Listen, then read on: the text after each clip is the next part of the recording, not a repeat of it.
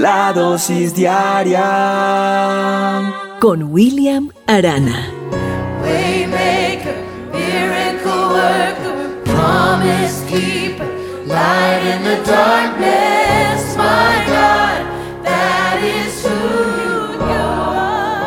Un sultán soñó que había perdido todos los dientes y después de despertar mandó llamar a un sabio para que le interpretara ese sueño. Entonces el sabio que trajeron exclamó, ¡Qué desgracia, mi señor! Cada diente caído representa la pérdida de un pariente de vuestra majestad. ¡Qué insolencia! gritó el sultán enfurecido. ¿Cómo te atreves a decirme semejante cosa? ¡Fuera de aquí! Llamó a su guardia y ordenó que le dieran cien latigazos. Más tarde, ordenó que le trajesen a otro sabio y también le contó lo que había soñado. Después de escuchar al sultán, este sabio con atención le dijo, Excelso Señor, gran felicidad os ha sido reservada. El sueño significa que vas a sobrevivir sobre todos vuestros parientes. En ese momento se le iluminó la cara al sultán con una gran sonrisa y ordenó que le dieran cien monedas de oro. Cuando el sabio salía del palacio, uno de los cortesanos le dijo admirado, no es posible. La interpretación que usted acaba de hacer eso de los sueños es la misma que hizo el primer sabio. No entiendo por qué al primero le pagó con cien latigazos y a ti con cien monedas de oro. El sabio le responde, recuerda bien, amigo mío, que todo depende de la forma en que se digan las cosas. Y esto me hace pensar que uno de los grandes desafíos que nosotros tenemos es aprender a hablar, aprender a decir las cosas con amor, con delicadeza, de cómo yo me comunique, de cómo yo diga las cosas, va a haber felicidad o va a haber desgracia, va a haber paz o va a haber guerra. Claro, la verdad debe ser dicha, pero la forma en que se comunique esa verdad es lo que va a provocar, en algunos casos, grandes problemas. Como dijo alguien por ahí, la verdad puede compararse con una piedra preciosa. Si la lanzamos contra el rostro de alguien, puede herir, pero si la envolvemos en un delicado embalaje y la ofrecemos con ternura, ciertamente será aceptada con agrado. Pero también quiero que enfoquemos un poco esta historia que tal vez ya habías escuchado, que tal vez ya te la había contado alguna vez, que la palabra de Dios nos enseña que debemos aprender a hablar y también tenemos que aprender a callar muchas veces. Dice la palabra de Dios, el manual de instrucciones, que todo tiene su tiempo y todo lo que se quiere debajo del cielo tiene su hora. Tiempo de callar y tiempo de hablar, dice la palabra de Dios.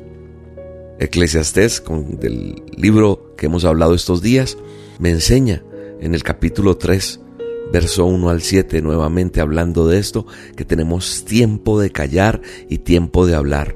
Cuando yo identifico cuando es tiempo de callar y cuando es tiempo de hablar, pues la vida se me hace más fácil. Sin embargo, no es fácil hacerlo, ¿sabe?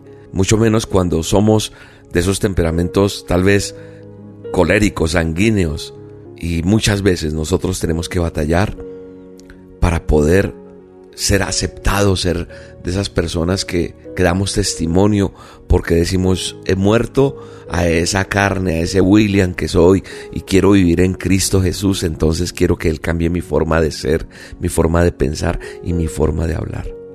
Entonces tenemos que aprender a tener control de lo que hablamos, de nuestra boca. Entonces es más difícil, claro, cuando lo hemos usado por muchos años de manera equivocada.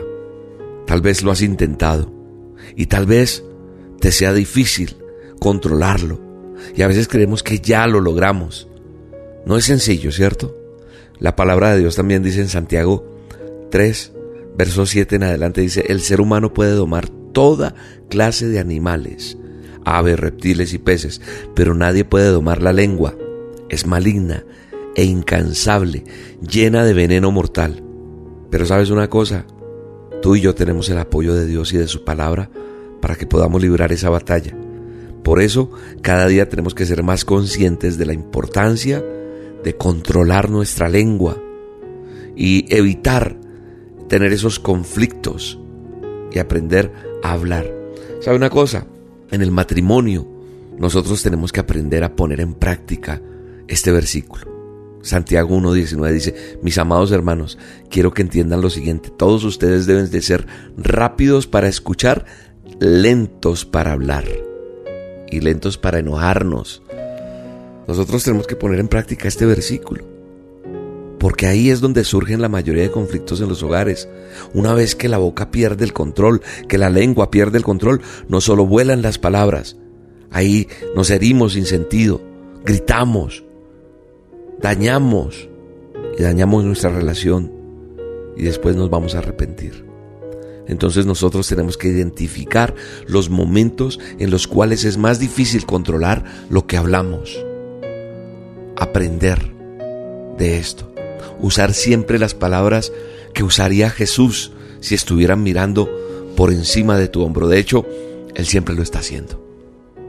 Pidámosle a Dios que nos ayude, que nos eh, dé el valor, eh, la sabiduría de manejar nuestra lengua, de controlar nuestra boca, de controlar nuestros pensamientos, la ira y todo, y nos detengamos y sepamos callar, preferiblemente. Cuando estemos enojados, irritados, callemos en el nombre poderoso de Jesús. Hoy bendigo tu vida, hoy bendigo tu casa, tu hogar, tu empresa, y te mando un abrazo en el poderoso nombre de Jesús.